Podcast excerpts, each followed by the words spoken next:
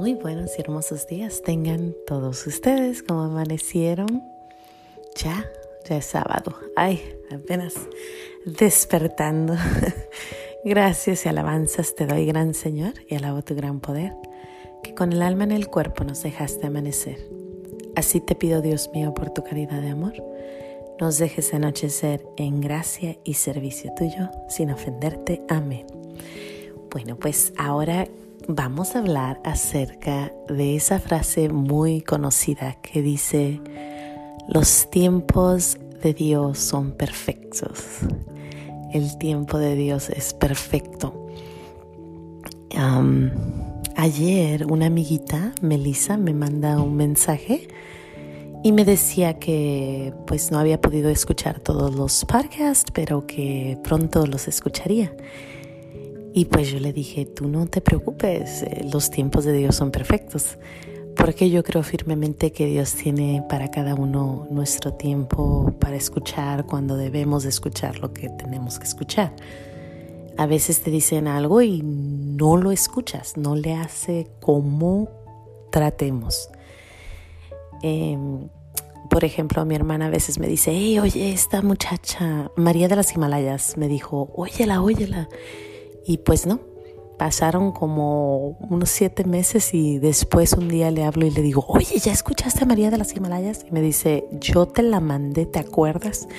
Y yo así como, ups, sucede mucho, sucede mucho que a veces no estamos listos para escucharlo porque nuestro Señor nos tiene nuestro tiempo perfecto. ¿A qué más me refiero? Bueno, ayer estaba yo eh, haciendo unos camarones y mi niña viene y me dice, mami, mami, quiero ir a, quiero ir a traerte el garbanzo que ocupas para los camarones. Me voy a ir caminando hasta Alberson sola. Mm, no, tiene siete años y está una milla de lejos. No, pero yo quiero ir solita. Mi hija, no puedes, todavía no. No es tiempo.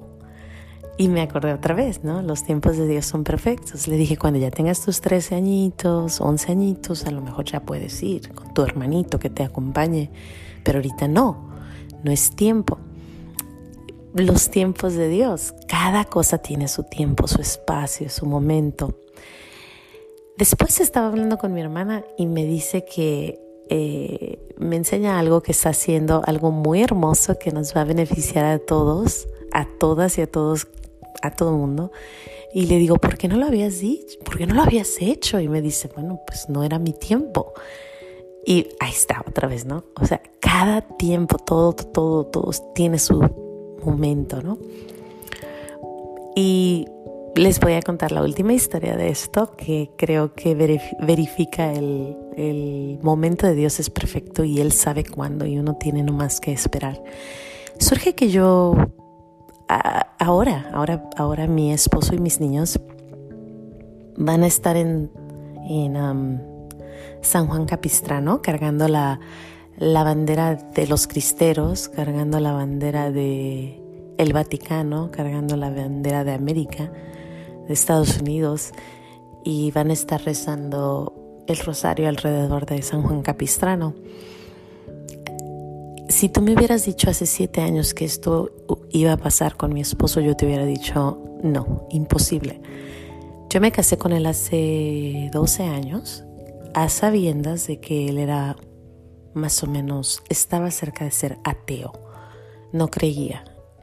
Pero yo hablé con un padre muy amigo mío que quiero mucho, el padre Samuel, y él me dijo, cada persona tiene el tiempo con Dios. Cada persona llegará a su momento. Y yo confié, confié ciegamente, me casé a sabiendas. Pero él me prometió que iría a misa todos los domingos, entonces eso como que me alivianaba, ¿no? Pero pasaron unos cinco años y hablábamos de Dios y era un tema que no se podía tocar, así que yo vivía mi mundo enamorada de Jesús y él en su mundo había mucha separación en eso, o sea, no podíamos unirnos. cuando empezamos a hablar, cuando yo empezaba a hablar de Jesús, él definitivamente me, bloqueaba, ¿no? Hasta que un día eh, era, me acuerdo muy bien, yo iba a, íbamos a San Diego Y yo iba, terele, terele, terele, hable hable, ¿no? Acerca de Jesús y se enojó, se molestó, nos molestamos y me dice, y le digo yo, ¿sabes qué? Perdón. Últimamente, yo no te vuelvo a hablar de Jesús. Es la última vez que te hablo de Jesús. Él te ama más que yo y cuando sea tu tiempo, Él te buscará. Yo ya, acabo, hasta aquí termina. Y me acuerdo que yo así como que, híjole, esta promesa, ¿cómo le voy a hacer? Porque pues nuestro Señor Jesús es mi, mi, mi palabra de todos los días, ¿no? Pero ahí fue todo. Lo único que hacíamos era ir a misa y ya. Nunca hablábamos de Jesús. Pero le atribuyo el gran milagro que sucedió a el Rosario de María. Porque mi cuñada Gris y mi hermana Rayito y yo rezábamos el Rosario todos los días por Sergio para que se convirtiera. Y rezábamos cada día por él, su conversión. Pues surge que, para hacerle rapidito la historia de su conversión, me, se, se enfermó mi hermano mayor, Aldo se enferma, y le íbamos a hacer una novena. Entonces yo le llamo y le digo, oye Sergio, ¿me ayudas a hacer una novena? Es por mi hermano. Él ya sabía que estaba enfermo. Me dice, yo no sé hacer esas cosas. Le digo, pues no te preocupes, haz lo que puedas. Dice, bueno, voy a poner el rosario y es todo. O sea, voy a poner el rosario nueve días en YouTube y lo voy a hacer y ya. Pero no me hables más. O sea, entiendo que tu hermano está enfermo, pero no hablemos de eso. Ok, perfecto. Bueno, al noveno día, él me manda una foto y me dice, llegué a casa. Y la foto es de Nuestra Señora de Guadalupe. Y a mí se me hizo raro, pero no lo cuestioné en nada. Cuando yo llego de regreso de donde andaba, me dice, llegué a casa, ve la foto y la vi, me dice, quiero aprender, quiero saber, quiero rezar, quiero un grupo. Pues en ese mismo tiempo que él anda buscando un grupo, un día va, entra un, a, un, a una iglesia y está el grupo de Sandismas, Sandimas. Y hasta ahí, o sea, Dice que entra al salón, hay un montón de hombres todos hincados rezando el rosario como valientes, como lo que deben de ser, ¿no? Grandes hombres de protección de la iglesia. Ahí estaban todos presentes y él se sintió en casa y se sintió que la Virgen María lo traía de regreso. Y yo acá diciéndole a mi, a mi hermana y a Gris, no, no puedo creerlo, la Virgen María, el milagro.